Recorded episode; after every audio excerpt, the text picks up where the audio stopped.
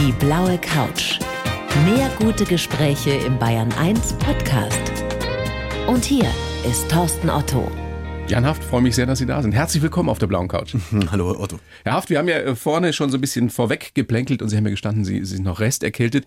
Ich hatte vermutet, vielleicht ist es eine Allergie, aber Gott sei Dank nicht, weil das wäre ein Killer für Ihren Beruf, oder? Ja, zum Glück nicht. Bei uns daheim ist niemand mit Allergien geplagt. Das heißt, Mitarbeiter gibt's die Allergien, haben dann die Haselnüsse blühen und so weiter bei uns auf dem Grund und die Erlen.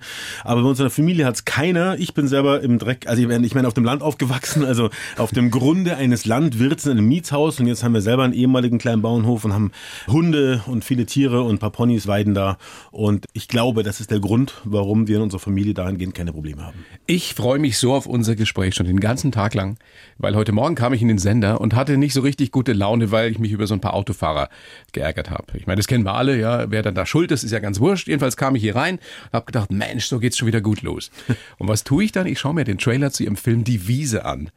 Und innerhalb von wenigen Sekunden, muss ich ja sagen, hatte ich bessere Laune, weil das Wahnsinnsbilder sind. Das haut einen wirklich um unbekannte Welten, die sich da auftun. Ich habe jetzt schon mehrfach mit Kollegen drüber gesprochen. Der Kugelschneller, was ein einheimischer Pilz ist, Ja. der in diesem Trailer vorkommt zu Richtig. Die Wiese, der, der platzt. Ja, es ist der einzige heimische Pilz, den man hören kann. Wir wollen uns das mal anhören. Aus dem Trailer aus Die Wiese, dieser kleine Schnipsel. Hat man es gehört? Wahnsinn! Ist das, ist das wirklich so wie im Film, dass man das mit, mit bloßen Ohren hören kann? Man kann es mit bloßen Ohren hören, aber man muss natürlich genau hinhören. Im Film sind die Dinge überhöht. Genauso wie die Nahaufnahmen durch die Makroobjektive ganz riesig groß erscheinen, ist natürlich auch das Geräusch überhöht dargestellt. Aber es ist nicht so, dass man in einem Wald, in dem es Kugelschneller gibt, durch den Wald läuft und Angst haben muss, hier wird wild gejagt und ich muss mich in Sicherheit bringen. Das ist nicht der Fall. Aber es stimmt, es ist der einzige Pilz, den man hören kann in unseren Wäldern. Und ich kannte den selber nicht bis vor einigen Jahren, bis mir ein Pilzkundler, mit dem ich befreundet bin, sagte, sag mal, weißt du eigentlich? Und dann habe ich riesengroße Augen und später Ohren bekommen. Und dann war klar, der muss in den Film. Wieso macht er das? Wieso platzt dieser Kugel schneller? Das ist ein toller Pilz, der ist sehr klein, dieser Pilz, und ist wie eine gelbe, goldgelbe Kugel. Und dann, wenn er reif ist, dann reißt er oben auf, dann öffnet er sich wie ein Krönchen. Also hat mehrere Zacken, die sich nach hinten stülpen. Das haben wir im Zeitraffer gefilmt. Das sieht also schon mal ganz toll aus. Und dann hat er innen drin einen kleinen Airbag. Und auf diesem kleinen Airbag sitzt die Sporenkugel. Das heißt, all sein, sein Erbgut, sein, sein Nachkommenschaft, seine Babys. sofort. Ja, die sitzen in einer Kugel versammelt auf diesem kleinen Airbag und wenn dann die Spannung groß genug ist, die er aufbaut, dann explodiert dieser Airbag und dann schleudert diese Sporenkugel, diese Peridiole, mehrere Meter durch die Luft mit dem Ziel, dass sie irgendwo hängen bleiben möge. Und das tut sie in vielen Fällen auch, nämlich an Zweigchen, an einem Blättchen. Und dann wartet diese Sporenkugel darauf, in Anführungszeichen, dass sie gefressen wird, weil ein Reh vorbeikommt zum Beispiel und an einem Blatt knabbert und da ist dann dieses Sporenpaket drauf. Und wenn dann diese Sporen den Verdauungstrakt des Huftieres durchlaufen haben, dann kommen sie mit einer Portion, sagen wir mal, Dünger zur Welt und können dort äh, Unglaublich. Optimalerweise keimen und wachsen. Und das, hat die ist- Natur so geplant. das hat Mutter Evolution so eingerichtet. Über einen sehr langen Zeitraum hat sich das rausgebildet. Und das spielt sich bei uns hier vor der Haustür in Wäldern rings um München oder wo auch immer ab. Und aber kaum jemand kennt diesen Pilz. Und das fand ich einfach äh, hinreißend, dieses Stückchen Naturgeschichte. ein kleines Zeichen oder eine kleine Szene, die wir aus Die Wiese jetzt gerade schon besprochen haben. Also das ist wirklich faszinierend, wenn man sich das länger anguckt. Äh, Sie haben drei Jahre gedreht für Die Wiese.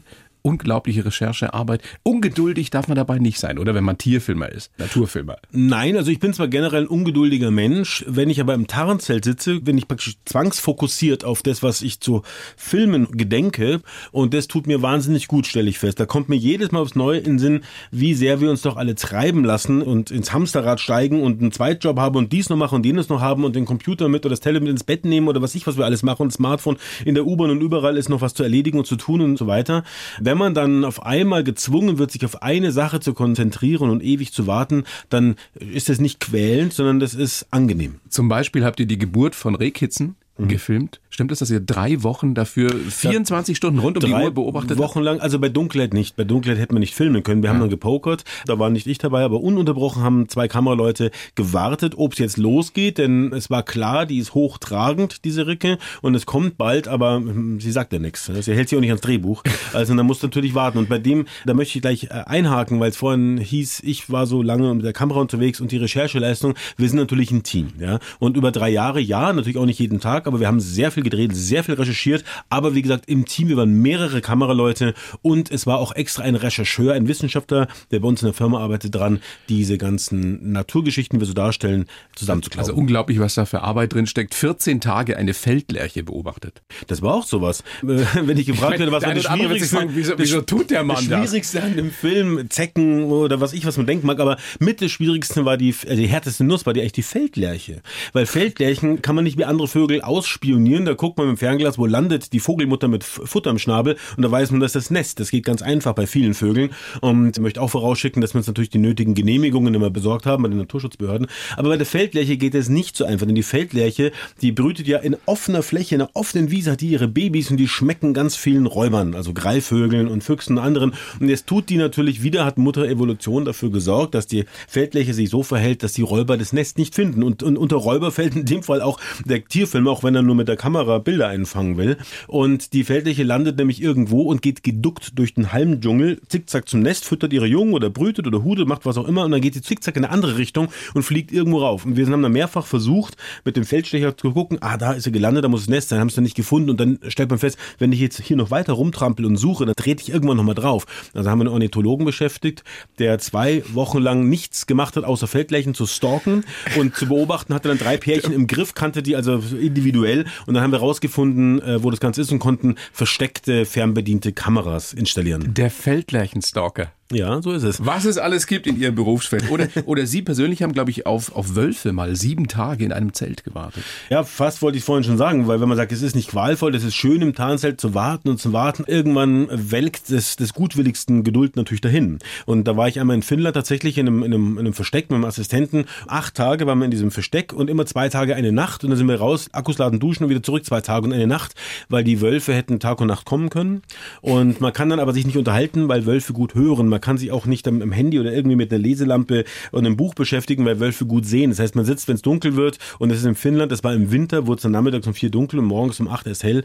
Das sind sehr lange Nächte und, und da sieht man nicht so gut, was draußen los ist. Ein tagsüber starrt man ewig in Schnee treiben und träumt zwar immer davon, wenn sie jetzt ums Eck kommen, bei diesem Wetter, durch diesen Tiefschnee und so weiter, an das Luder des da also ein totes Tier, das wäre ein Traum. Sie kamen aber nicht. Und da sind wir nach acht Tagen tatsächlich ein wenig geknickt. Ach, das war alles gefahren. vergebene Liebesmühe in dem das war Fall. Vergebene Liebe. Nun gut, wir haben dann einen Moment, wir haben, wir haben, was wir gar nicht geplant hatten, so ist es ja auch beim Tierfilm, man plant alles Mögliche und es kommt dann immer erstens anders und zweitens als man denkt. Äh, dann eine Paarung von Steinadlern gefilmt, die saßen etwas entfernt, aber in so einer toten Kiefer und viel Verhalten von Kolkraben und kleinen Singvögeln. Mit den balzenden Auerhähnen hat es auch nicht geklappt, oder? Ja gut, das ist ja fast schon eine peinliche Geschichte, weil da habe ich es verbasselt. Auerhähne sind erstmal sehr schwierig zu drehen. Also man geht am Tag vorher, Nachmittag schon. Das ist so großartig, diese Sätze, die man nie wieder hören wird. Auerhähne sind sehr, sehr schwierig zu ja, drehen. Ja, das sind schwierig zu drehen. Weil der Auerhahn kommt abends an seinem Balzplatz geflogen, sitzt im Baum und starrt den ganzen Abend auf seinem Balzplatz da unten. Dann schläft er dort. Am nächsten Morgen flattert er herab und das Balzgeschehen nimmt seinen Lauf. Und als Tierfilmer, wenn man den überlisten möchte, kann man ja nicht erst kommen, wenn er schon im Baum oben sitzt. Dann rauscht er ab und das war's dann. Also baut man das Zelt schon viel früher auf und geht am Nachmittag, am früheren Nachmittag bereits ins Versteck, wartet dann bis es abends sieben, acht ist, bis es dunkel wird, schläft dann die ganze Nacht im Zelt. Am nächsten Morgen kann man drehen. Das heißt, du hast 13, 14 Stunden nichts tun als Vorbereitung auf den Dreh. Augen auf bei der Berufswahl. Richtig, so ist es und trotzdem nicht zufrieden. Und dann haben wir so Campingstühle, wo also Nackenstütze dabei ist, eine Fußstütze, da kann man drin schlafen. Wir haben uns in Schnee eingegraben, also in den Schnee weggegraben, saßen in einer Schneekuhle, in einem Campingstuhl mit dicken Anorak und Decken und so weiter. Kamera alles schon aufgebaut, die Auerhühner kamen dann. Und am nächsten Morgen, wir waren zwei so Zelte oder so Verstecke. Und am nächsten Morgen waren die Auerhühner weg. Dann haben, dann haben wir noch gewartet, ewig, was los ist, ob sie wieder kommen, ob irgendwas war. Und da war dann nichts. Dann habe ich dann meinen Kollegen im Nachbarzelt gefragt, sag mal, weißt du, was los war? Die Auerhühner sind, waren ja gar nicht mehr da heute früh. Dann sagt er, ja klar, du hast doch geschnarcht wie ein Elch. Und dann habe ich halt mein eigenes Schnarchen, habe ich dann die, die Tiere sozusagen verscheucht. Ausnahmsweise ne? mal nicht ihre Frau vertrieben, sondern die Auerhähne. Ja, meine Frau sagt immer, ich weiß ja nicht, ob sie schwindelt. Ich glaube nicht, dass mein Schnarchen sie beruhigen würde. Das ist Wahnsinn, mit was für einer Begeisterung Sie darüber sprechen. Na, es macht das, kann man nicht, kann man, das kann man nicht vorspielen. Das ist ihr Leben, oder? Das kann ich nicht verhehlen. Ja, natürlich, das ist, äh, ich will nicht sagen Traumjob, es gibt bestimmt noch viel traumhaftere Jobs, aber ich bin zumindest zufrieden, weil ich kann mich tatsächlich endlos lange mit Natur beschäftigen und mit Tieren beschäftigen. Bin auch, ähm, wie soll man sagen, da relativ fokussiert. Also meine Interessen sind nun mal hauptsächlich in diesem Bereich und das wird mir nicht fad. Und wenn ich dann mich filmisch damit beschäftigen kann und es kommt am Ende noch was bei raus und zusammen mit Mitstreitern, die die gleichen Interessen und gleiche Freude haben, dann ist das tatsächlich sehr befriedigend. Und am Donnerstag bei uns eben in den Kinos Die Wiese. Von Jan Haft. Ganz, ganz toller Film. Unbedingt reingehen, weil man wirklich ganz andere Einblicke in eine vermeintlich bekannte Welt bekommt. So ist es. Das ist eine ziemlich unbekannte Welt, genau genommen. Wer weiß schon, dass in den Blumenwiesen, die man schon so kennt, da sind verschiedene Farben, Blümchen, Gräser, da weiden entweder Tiere drauf, irgendwann kommt der Bauer, wird's gemäht und als Futter eingefahren. Aber wer weiß schon, dass über 3000 Tierarten, heimische Tierarten, ihr Hauptvorkommen in Wiesen haben. 3000. 3000 und dass über 1000, 1200 Trinipipel irgendwas Pflanzenarten, das sind ein Drittel der heimischen Farn- und Blütenpflanzen, ihr Hauptvorkommen auf Wiesen haben. Das ist also eine, eine unserer artenreichsten und auch buntesten Lebensräume. Und ganz in der Nähe vor allem. Ja. Herr Haft, wenn man lernt, Tiere so genau zu beobachten, hat man dann auch einen anderen Blick für Menschen irgendwann? Ich weiß nicht, ich möchte keinen zu kritischen äh, Blick auf Menschen werfen. Ich möchte auch gar nicht beginnen, Menschen zu beobachten, als wenn es Filmobjekte wären. Was macht er denn jetzt schon wieder? Aber passiert er das nicht zwangsläufig? Ah, er balzt und so. Nein, ich würde nicht. ja. Und oh, das Weibchen füttert die Jungen, konnte ich Ja. daheim beobachten, dreimal schon. Also bei drei verschiedenen Jungen. Aber nein, ich würde da sauber trennen, ganz ehrlich. Ja. Also die Tiere sind Tiere, Natur ist Natur. Der Mensch hat doch Kraft seiner Melone, also seines Geistes, doch irgendwie eine andere Stellung, auch wenn man hin und wieder Gemeinsamkeiten zwischen Tier und Mensch feststellt, auch bei sich selbst. Absolut, absolut kann ich nur unterschreiben. Aber ähm, interessieren Sie, würden Sie so weit gehen zu sagen, interessieren mich Tiere mehr als Menschen?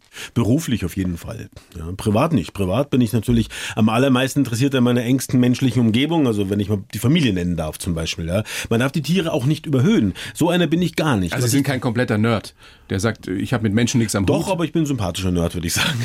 Absolut, das kann ich bis jetzt nur bestätigen. Nein, was heißt Nerd? Ja, ich, meine, ich finde, mir sind Nerds eigentlich äh, ganz angenehm im, im, im Leben, wenn man Leute trifft, die sich mit einer Sache wahnsinnig gut auskennen, da ein bisschen nerdig sind. Das sind oft Leute, die der Gesellschaft viel bringen, weil sie eben weit über das berufliche und, und Ausbildungsniveau hinaus sich mit Dingen beschäftigen und Wissenschaften. Ich wollte was anderes sagen. Es gibt so, es gibt auch so Tierfilme, da kriegen die Tiere dann Namen und werden so vermenschlicht und so weiter. Und zu der Sorte gehöre ich gar nicht. Es ist schon immer noch die wissenschaftlich begründbare Faszination für die Natur. Es ist, sind schon immer noch die naturwissenschaftlichen Fakten, die mich faszinieren, die Ökologie und dass man deswegen große Sympathie für Feldlärchen oder auch für die Wandsschrecke, Bayerns dickste und fetteste Heuschreckenart. Die Wandsschrecke? hegt. Die Wandsschrecke, meine Lieblingsheuschrecke. Da gibt's nur an zwei Punkten in Bayern. Wie groß ist die? diesen- Ja, das ist nicht so riesig, aber viereinhalb Zentimeter wird sie und wiegt so wie so ein kleines Hühnerei in der Hand. Also das ist schon, ist schon echt ein Koffer. Also quietschgrün, flugunfähig, ja. Hat einen tollen, vielfältigen Gesang. Also ein irres Ding. Aber man muss schon genau hinschauen natürlich. ist es für Sie auch eine ästhetische Frage?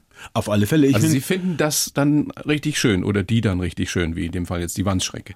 Ja, es gibt natürlich schon auch schiere Viecher, aber die allermeisten Tiere, gerade die Wandstrecke, die ist in einem Lindgrün, hat gelb gerandete Flügeldecken, obwohl da keine Flügel drunter sind, weil sie fliegen könnte. Und sie hat so einen gefalteten Nacken und hat so einen Kopf, der ist so bullig. Und wenn man viele Heuschrecken gesehen hat, merkt man, die sieht schon auf dem Foto, wenn ich nicht weiß, wer kein Maßstab dabei ist, die sieht schon gewaltig aus. Das ist der Brontosaurus unter den heimischen Heuschrecken. Die Wandsschrecke ist der. Brontosaurus unter den He na Wanst. Wanstschrecke. Wanstschrecke. Wanstschrecke. Ist der Brontosaurus unter den heimischen Ja, Insektenarten. ein Monstrum halt, aber toll. Ein Satz für die Ewigkeit. Weiß ich nicht. Ich bin jetzt schon begeistert. Ja, so. Ja.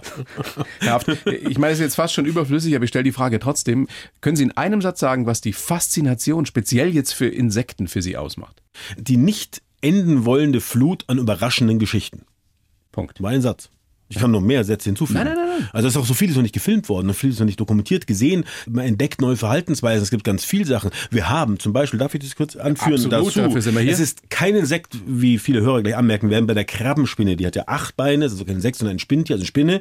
Einer Krabbenspinne, die auf einer Blüte lauert, mitten in der Wiese. Die habe ich gefilmt, mal mehrere Stunden lang am Stück und dachte, das Filmste ist ja ganz einfach, wie die frisst. Es wurde warm, überall begannen Insekten zu schwirren. Sie saß bereits auf der Blüte, breitete die Arme aus und begab sich in Lauerstellung. Und dann kam ein Blütenbockkäfer, der so kleine Bockkäferchen, mit so bunten Flügeldecken.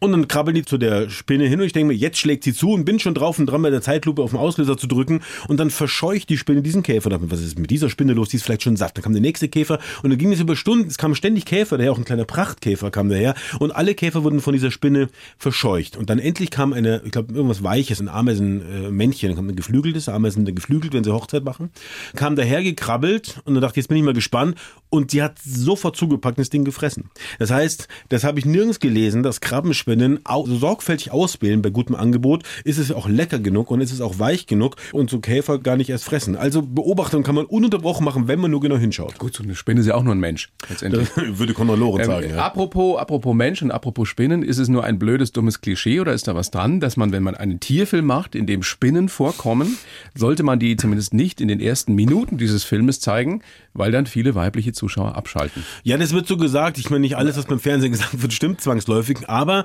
tatsächlich heißt es, oder es ist so handwerkliches äh, Dingenskirchen beim Fernsehen, beim TV, dass man so Schlangen und Spinnen nicht im Filmanfang zeigt. Da verliert man viele Zuschauer und es heißt ja besonders viele weibliche Zuschauer. Und es kommt dann zu so Fällen wie unser Moorfilm, den haben wir erst fürs Fernsehen gemacht und später einen Kinofilm draus, das ist schon ein paar Jahre her.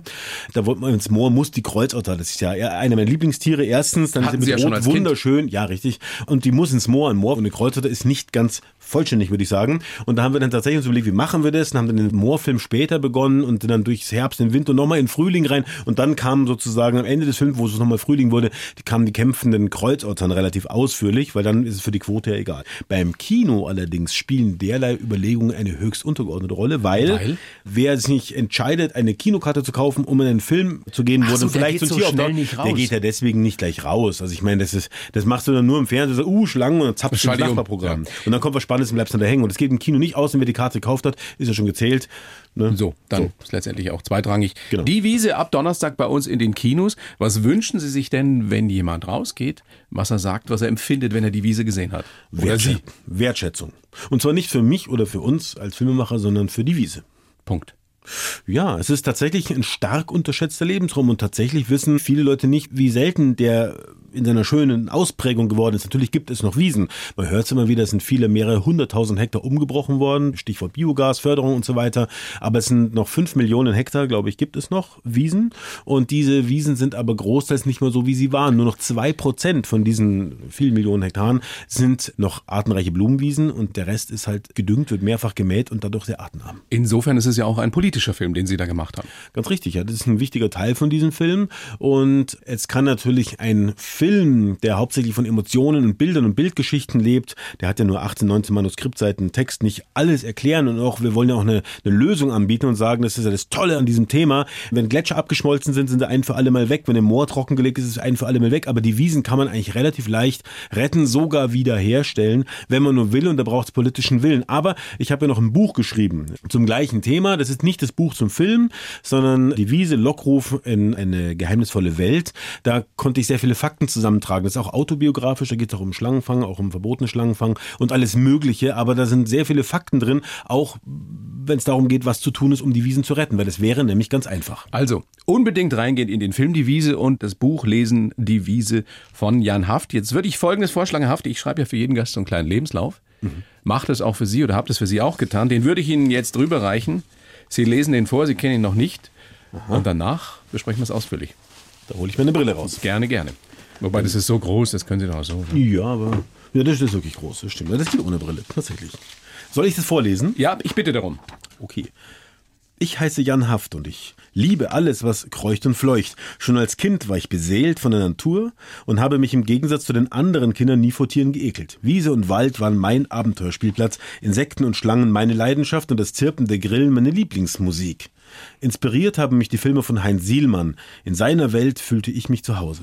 Für meine Eltern dagegen war ich ein schwieriges Kind. Heute bin ich ein zufriedener Mensch, der sein Geld mit dem verdient, was er am liebsten tut. Sorgen macht mir unser Umgang mit der Welt.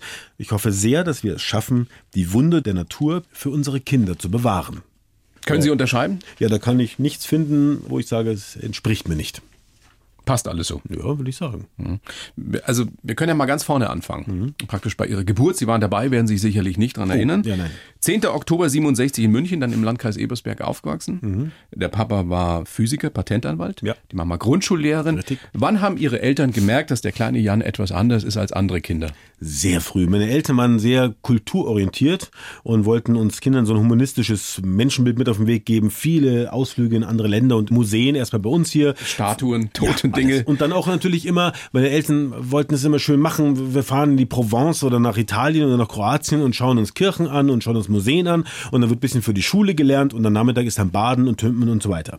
Und am Strand äh, sein. Und das war für mich streckenweise eine Qual, weil ich natürlich erstmal nicht für die Schule lernen wollte im Urlaub und zweitens, weil ich aber auch diese Ausgrabungsstätten satt hatte irgendwann, bis ich entdeckte, dass man unter diesen behauenen Steinen, egal wie viele tausend Jahre sie alt sind, dass man, wenn man die wendet und umdreht, und das habe ich äh, zum Entsetzen meiner Mutter auf der Akropolis auch gemacht, dass man darunter also Geckos und Schwarzkäfer und die dollsten Dinger, großes Kolopender und herrliches Zeug finden kann. Und habe dann als Kind festgestellt, um mich rumstehen Leute, die das, was ich da finde, grauselig oder eklig oder fürchterlich finden. Sich aber alte Steine anschauen.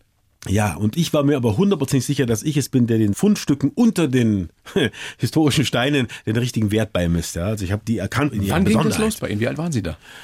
Ich kann es nicht mehr sagen, aber man kolportiert in der Familie, dass es sehr früh losging. Auch wenn ich zum Pilze sammeln mit den Eltern ging, was ich prinzipiell gerne gemacht habe, dann war ich aber noch viel schärfer auf Waldeidechsen oder Lederlaufkäfer oder andere Dinge, so auch Federn und Gewölle, Gewölle daheim zu zerpopeln und Boah. zu gucken, was in einem Eulengewölle, die sind ja gar nicht eklig, ist ja alles wegverdaut. Nein, nein, nein, das sind ausschließlich Haare, Federn, Knöchelchen, ganz sauber, aber ganz fest zusammengepackt. Also wenn man ein Gewölle... Das haben Sie zu Hause auseinander Ja, natürlich. Ein Gewölle, wenn man zerpopelt, da riecht, stinkt nichts oder sowas. Das ist also nicht ein widerlicher Spallball, Ballen, das sind wirklich nur die ganz sauber herausgelösten Reste, die nicht verdaulich sind. Stimmt es, dass es bei Ihnen auch so weit ging, dass Sie zum Beispiel, wenn ihr Skifahren wart, dass Sie dann die Skier abgeschnallt haben und einfach sich auch wieder in den Wald verzupft, um was da zu machen? Ja, ich habe versucht zu entkommen. Wir waren jeden Winter in Südtirol in der Wildschönau und oben am Hang wurde sie stationiert auf einem querliegenden Baumstamm mit Glühweinwürstchen und alle sind den ganzen Tag rauf und runter gerutscht auf den Pisten. Und ich habe versucht, mich davon zu stehlen und bin in dem oberhalb der Piste liegenden Wald gesaust und da gab es natürlich die tollsten Sachen zu finden. Unter Rinde von toten Bäumen waren also Käfer in Winterstarre, alte Vogelnester.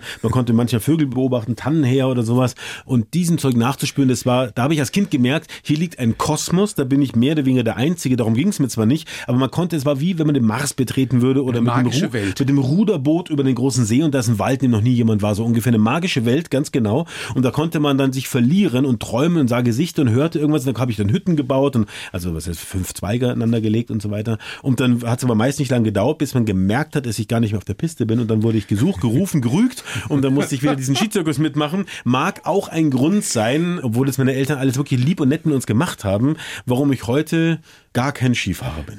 Ja traumatisiert sozusagen. Gibt's denn, gibt's denn, Herr Haft, gibt's diesen kleinen Jan von damals noch, der einfach so fasziniert ist von dieser Welt? Manchmal zum Leidwesen meiner Umgebung ja. Und ich selber bin aber ganz froh drüber, denn an mir schrappte die Pubertät vorbei und hat auch ihre Wirkung nicht verfehlt. Aber sie hat es nicht geschafft, was ich bei vielen Freunden, Kinderkumpels beobachtet habe, dass mit der Pubertät dieses totale Naturforscher und Tier- und Naturinteresse irgendwie so wechselte hin zu den erwachsenen, vernünftigen Dingen. Das hat bei mir so nicht funktioniert. Also das wie kam ist das, das denn, Gleiche. Wie kam das denn damals an bei den Mädels in der Pubertät, wenn sie mal wieder mit einem Gewölle nach Hause kamen und also, das der Freundin gezeigt haben? Ich habe es für mich mit Gewöllen von Mädels anzugeben, ja, da war mir schon klar, dass das nicht verfängt. Haben es nie probiert, ganz Nein, ehrlich? also mit Gewöllen natürlich nicht. Schau mal, Schatz. Ja. Gelegentlich habe ich mal selber ein Gewölle vielleicht gemacht nach einer, nach einer langen Partynacht, aber das war dann auch nicht, um zu werben. Nein, nein, äh, Spaß beiseite. Ähm, ich hatte aber als Kind einen halben Zoo zu Hause. Was also denn alles? Ach, alles mögliche. Also Schlangen, Webervögel, ja, ja, es war alles Glanzstarre, es war alles mit dabei, Spinnen. Also es war jetzt nicht so ein Kosmos seltene Sachen, sondern eher, was mich so interessiert hat. Auch als Kind früher, was ich selber gefunden und gefangen habe auf Reisen nach Kroatien und so weiter. Das wurde ja zu meinem Leidwesen, finde ich immer noch völlig bescheuert alles strengstens verboten, ja? weil der Effekt von diesen ganzen Verboten, dass man keine Kaulquappen mehr reinnehmen darf und dass man gar nichts darf in der Natur ohne Sondergenehmigung, führt ja dazu, dass keiner sich mehr damit beschäftigt. Und ich war selber Mitglied der Societas Coleopterologica in München, des Münchner Käfervereins, ein historischer Verein, ganz berühmte Figuren und Persönlichkeiten waren da drin aus der Käferszene und der hat sich vor ein paar Jahren, habe ich einen Brief bekommen, aufgelöst wegen Überalterung. Am Schluss saßen noch drei alte Dackel beisammen, weil sich kein Nachwuchs mehr findet und beschäftigt sich keiner mehr damit. Das ist eine ganz tragische Entwicklung, über die kann kann man vielleicht extra nochmal reden. Auf jeden Fall, um zurückzukommen zu dem Wichtigen, nämlich zu den Mädels, hatte ich schon auch Dinge zu Hause, die irgendwie aufsehenerregend erschienen bei Klassenkameraden und so weiter. Also es kamen dann durchaus auch viele Leute zu mir und fanden es irgendwie ganz spannend, weil ich da so anders war und so weiter. Aber letztlich, ganz am Ende ging es mir doch nur darum, irgendwann meine heutige Frau kennenzulernen, die Melanie. Die habe ich dann kennengelernt. Da musste ich auch nicht mit solchen Tricks arbeiten, sondern hat sich anders ergeben. Und deswegen war alles andere eh umsonst. Hat denn Ihre heutige Frau das sofort akzeptiert? Ja, die weiß ja selber so. Ach, der nicht selber so. ja, ja. Also bei der, also der, der ist der Naturfokus, sag ich mal. Also es gibt, Anders es gibt die mehr, die kommt aus einer ganz anderen Familie, wo das auch überhaupt nicht verbreitet ist, dieses Denken und Fühlen. Und wenn dann erzählt wird, dass die kleine Melanie mit sieben oder sowas gesagt hat, nach einem Besuch mit den Eltern bei irgendwelchen Freunden, die viele Tiere auf dem Land wohnten, eins, das hat sie dann immer wieder von sich gegeben, eins weiß ich ganz genau, wenn ich mal groß bin, wohne ich mit Kindern und Tieren auf einem Bauernhof, mache irgendeinen Beruf mit Natur. Und das tut ja jetzt. Und das tut sie jetzt. Drei Kinder. Richtig. 15, äh, 14 und 11 elf. Mit denen Genau. lebt ihr auf einem Hof. Korrekt. In der Nähe von Dorfen eben. Was für Tiere habt ihr dort?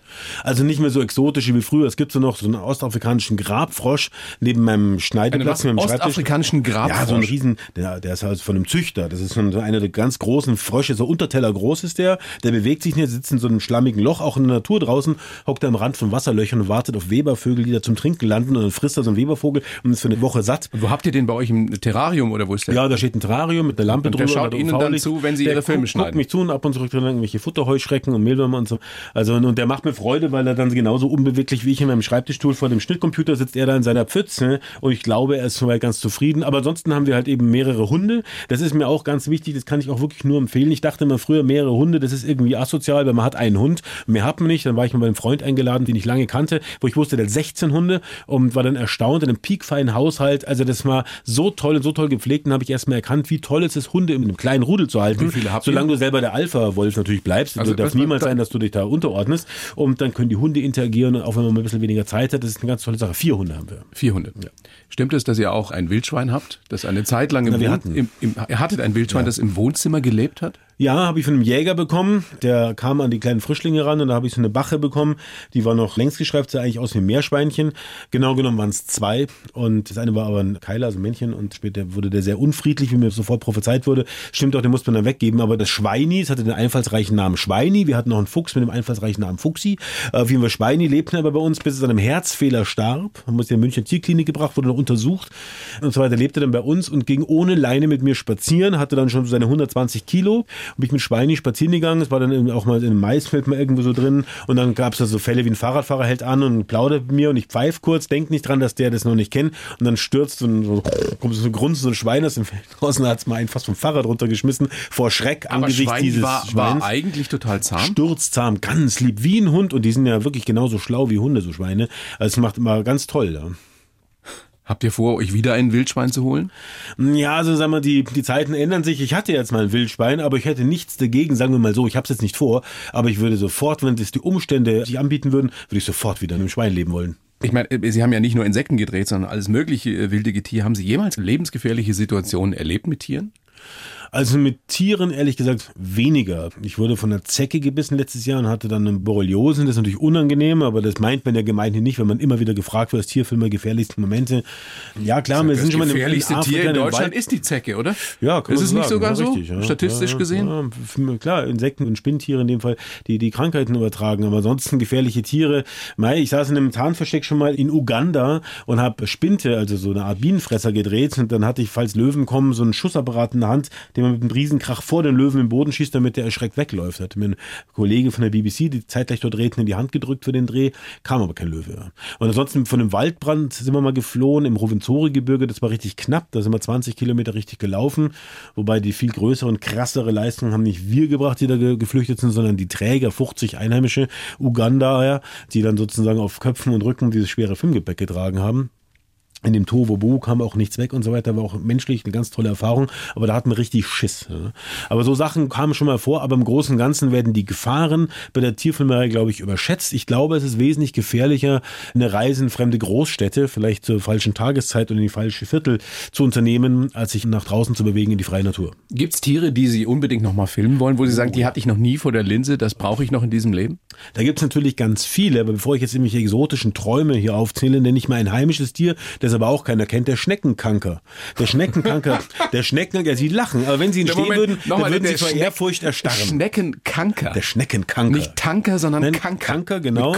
Ja, das kommt irgendwie übersetzt lateinisch-griechisch von den Scheren, glaube ich. Das weiß ich gar nicht genau. Auf jeden Fall, der Schneckenkanker ist unser größter und bizarrster heimischer Weberknecht.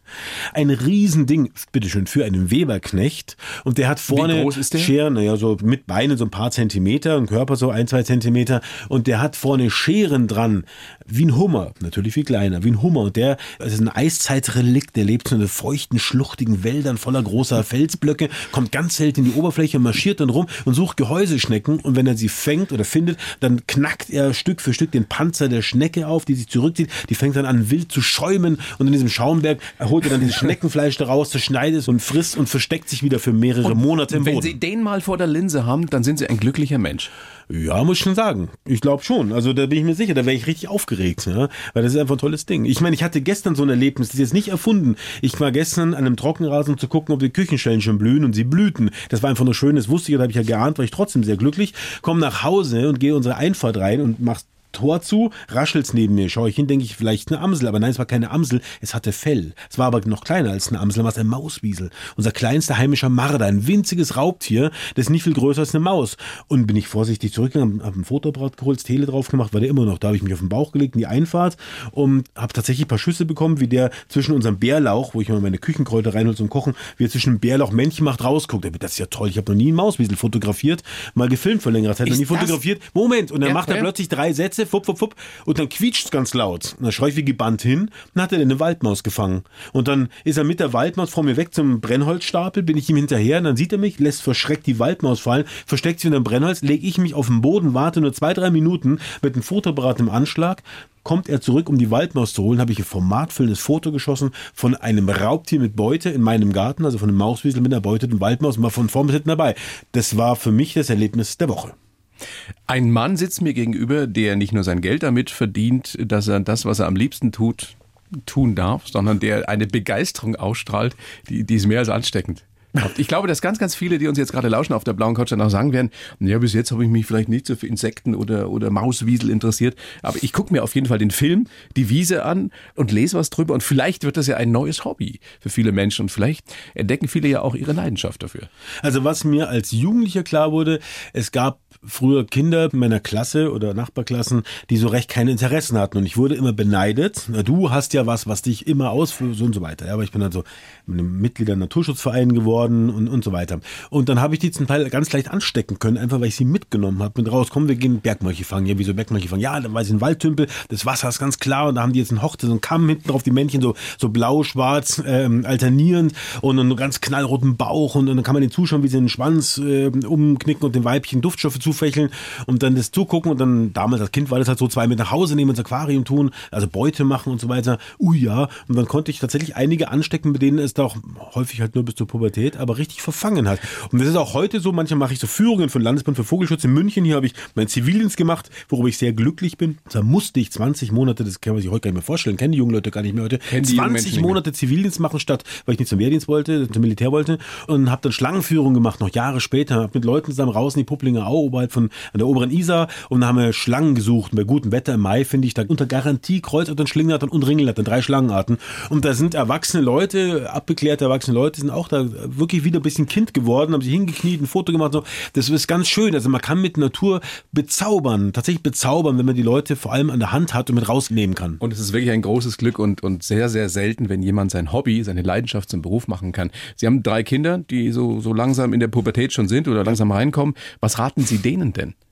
Also den rate ich dasselbe, wie ich ja, anderen fremden Kindern oder Leuten rate, die mich um Rat fragen. Wir sind ja auch ein Ausbildungsbetrieb bei uns, haben einen Praktikanten, also immer wieder junge Leute bei uns und die fragen mich auch manchmal. Und denen sage ich das Gleiche, man muss in sich hineinhören. Wenn ich da eine Leidenschaft für irgendetwas spüre, dann muss ich natürlich noch abklären, ist es eine Leidenschaft, die sich irgendwie sinnvollerweise oder realistischerweise umsetzen lässt in einem Beruf. Aber wenn ich eine echte Leidenschaft höre, darf ich mich nicht dadurch abbringen lassen von der Leidenschaft als Berufsziel, weil mir jemand anders sagt, mach was vernünftig Vernünftiges, damit du Geld verdienst. Ich habe nichts gegen Banker und nichts gegen BWL-Studenten und Volkswirtschaftler. Geben, ja. Muss es alles geben und wem das Spaß macht, dann hat er ja genau seine Leidenschaft verwirklicht. Aber man darf auf gar keinen Fall, finde ich, BWL studieren oder eine Banklehre machen, nur wegen des Geldes. Meine, Ihnen haben Ihre weil man mit Sicherheit gesagt damals, das wird ja nichts, du kannst auch damit kein Geld verdienen. Ja, gut, ich war später sehr eigensinnig und habe mir nicht mehr so viel sagen lassen, muss ich auch zugeben. War vielleicht auch ein, ein Erfolgsrezept, aber viele andere Leute haben mir gesagt, Mensch, das kannst du nicht machen, wirst vom Tierfilm nie leben können. Und und auch genauso mit dem alten Haus, das wir gekauft haben, einfach verglaste Fenster, keine, keine Klärgrube, keine Heizung, nichts drin. Da haben wir dann selber ausgebaut, anfangs selber mit Schubkarren und Spaten, später ein bisschen mit Minibagger und so weiter. Aber es ist auch egal, wenn man den Willen hat, dann hat man auch den Biss. Und wenn man den Biss hat, kann man auch Durststrecken überbrücken. Und in die Filmerei einzusteigen, war ja natürlich nicht einfach. Es hat Jahre gedauert oder Jahre gegeben, wo wir gearbeitet haben, aber nichts verdient haben. Und das ging nur, weil einem die Leidenschaft da sozusagen das Feuer im Lodern hielt. Absolut. Also ich kann das nur unterschreiben. Ich glaube, das ist wirklich, wenn man überhaupt äh, jungen Leuten einen Ratschlag geben kann, dann den, guck, wo deine Leidenschaft ist und wenn die halbwegs realisierbar ist, dann kümmere dich drum. Weil genau. nur das, was du sehr gerne machst, wirst du auch irgendwann richtig gut machen. Richtig. Und um zu meinen Kindern zurückzukommen, mir ist es in Anführungszeichen wurscht, was sie machen. Wenn er den eine sagt, er will Goldschmied werden und eine, da könnte eine Musiker, Sängerin werden, die eine, und eine spielt sehr viel und sehr leidenschaftlich, extrem leidenschaftlich Klavier und so weiter. Also nicht, dass sie jetzt die, die drei Sachen machen würden, aber das ist mir egal. Die Hauptsache, sie werden glückliche Menschen. Das wäre mir wichtig. Und ob dann einer später mal die Filmfilme weitermacht oder auch Tierfilme oder Biologe oder irgendwas wird, das würde mich besonders freuen, aber das sei ihnen selbst überlassen. Die Frage ist nur, die Frage ist nur haft und Sie beschäftigen sich ja wesentlich intensiver damit als wir alle oder die meisten von uns. Welche Welt hinterlassen wir unseren Kindern? Haben Sie Hoffnung? Also sagen wir so, ich bin Berufsoptimist und auch als Vater Optimist und auch als Optimist Optimist und äh, gehe eigentlich gut gelaunt in den Tag und will mir das nicht durch Pessimismus alles verderben lassen. Aber wenn ich so mich einhorche oder mir besieht man sich bei Licht, das sind alle zwei Gewichte, dann kommt schon auch mal gesunder Gesamtpessimismus hoch, weil wir einfach so viele Menschen sind auf der Welt, ja, und ich habe dazu beigetragen, wir sind wie gesagt drei Kinder, aber wir sind so viele Menschen auf der Welt und die Globalisierung führt dazu, dass wir alle immer mehr haben und unser Hebelarm immer länger wird und er setzt überall an. Es gibt keinen Kubikzentimeter Wasser mehr, wo nicht Teilchen drin schweben. Und den Wäldern geht es an den Kragen. Die Wildtierbestände sind im Prinzip weltweit auf dem Sinkflug. An welchen konnte, unsere sind ja schon weg, unsere Großtiere, die hatten wir. Spannendes Thema übrigens. Wir hatten ganz viele ganz große Tiere, also auch Elefanten, die es heute noch gäbe und verrücktes Zeug alle schon weg. In Afrika ist es noch da, aber da gibt es außerhalb von Nationalparks immer weniger Flächen, wo das Zeug noch lebt.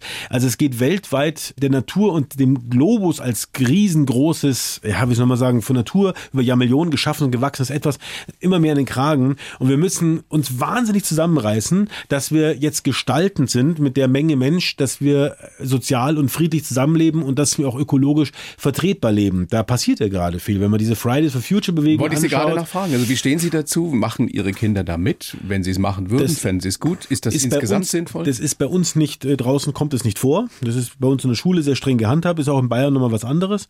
Aber ich unterstütze es prinzipiell, weil ich toll finde, dass wieder eine politische Jugend da ist. Also es war ja doch jetzt irgendwie ein paar Jahrzehnte so, dass man von der Jugend außer verrückten Klamotten nicht so viel gehört hat. Ja, die Jugend gibt's ja sowieso nicht und gab's ja nie. Ne? Ja, das sind aber immer die, die zwischen 15 und 25 sind. Also die gibt's ja immer. Ich meine, es ist ja, nicht eine Generation, ja immer, die gewachsen es gibt, ist. Es gibt ja immer solche und solche. Also es das stimmt schon, aber, aber so Zeiten. damals nicht nur politisch Interessierte. Nicht nur, aber trotzdem war es sehr spürbar. Und jetzt ist zumindest wieder mal eine gewisse Bewegung da, wo wieder was spürbar wird. Das kann man sicherlich alles hinterfragen, aber generell finde ich das gut. Ich finde auch gut, dass die Gesellschaft insgesamt sensibilisiert ist zurzeit. So scheint mir. Sonst wäre dieses Volksbegehren Artenvielfalt auch nicht in ja. dieser Weise. Nun, aber das ist, wurde sehr, sehr emotional diskutiert. Ja. Kann man auch wieder die Frage stellen, war es gut so, dass wie auch immer die Bauern sich so an den Pranger gestellt gefühlt haben? Das ist nicht gut. Da bin ich auch selber dagegen. Spricht sich auch der Film gegen aus, spreche mich auch meinem Buch dagegen aus. Es ist, also erstens mal ist ja generell so, wenn man einen Streitpunkt hat, dann kann man ihn nur lösen, wenn man einvernehmlich an einem Tisch sitzt. Das kennt jeder, der verheiratet ist aus der Ehe oder man kennt es aus Freundschaften, aus dem Sportverein, weiß der Kuckuck wo. Wenn es Ärger gibt, muss man reden und sich nicht anfeinden. Und ich finde, dass manche Naturschützer, aber auch der Bauernverband haben sich einfach angefeindet oder Unterstellungen gemacht, die ich nicht fair und nicht gut finde. Und Fakt ist, wir alle wollen eigentlich das Gleiche, nämlich eine gesunde Natur, die irgendwie gut riecht und schön ist und so weiter. Und da müssen alle Seiten sagen, wie kriegen wir das hin? Es darf niemand auf der Strecke bleiben. Und der Vorwurf Naturschutz, man würde da was gegen die Bauern machen, ist also, also ist eine üble Nachrede, weil das Gegenteil ist der Fall. Wenn wir bei der Wiese bleiben, die Wiese wurde von den Bauern geschaffen. Weil sie, wir, wollen jetzt, wir wollen jetzt nicht zu sehr ins Detail gehen. Ich wollte einen Satz möchte ich noch zu Ende sagen. Die Wiese wurde von Bauern geschaffen. Wenn die Bauern aufhören würden, diese Wiese zu pflegen, würde sie auch verschwinden. Man kann nicht einen Zaun drum machen, die bunten Blumen würden verschwinden. Und dass sie sie in einer Weise pflegen, dass sie auch der Gesellschaft und unseren Wünschen nach Artenvielfalt und bunten Blumen entspricht, das muss dann einfach vergütet werden und dann wäre es kein Problem. Also, ich bin mir sicher, da sind wir uns alle einig, wir beide sowieso und auch die, die uns gerade hier auf der blauen Couch lauschen, die Bayern 1 Hörerinnen und Hörer, dass wir alle was tun müssen weil sonst werden wir es nicht schaffen, unseren Kindern eine Welt zu hinterlassen, die noch äh, lebenswert ist. Sehr richtig. Jan Hafts, bedanke mich sehr für das Gespräch. Wir alle gucken uns jetzt ab Donnerstag im Kino Die Wiese an. Und dann äh, bin ich mir sicher, dass sehr, sehr viele sich bewusst machen, dass es sich lohnt, etwas zu tun für diese großartige Natur und für unsere Umwelt, die wir ja unseren Kindern vor allem und den Enkeln hinterlassen wollen. Vielen herzlichen Dank. Herzlichen Dank für die Einladung. Die blaue Couch, der Bayern 1 Talk als Podcast. Natürlich auch im Radio. Montag bis Donnerstag ab 19 Uhr.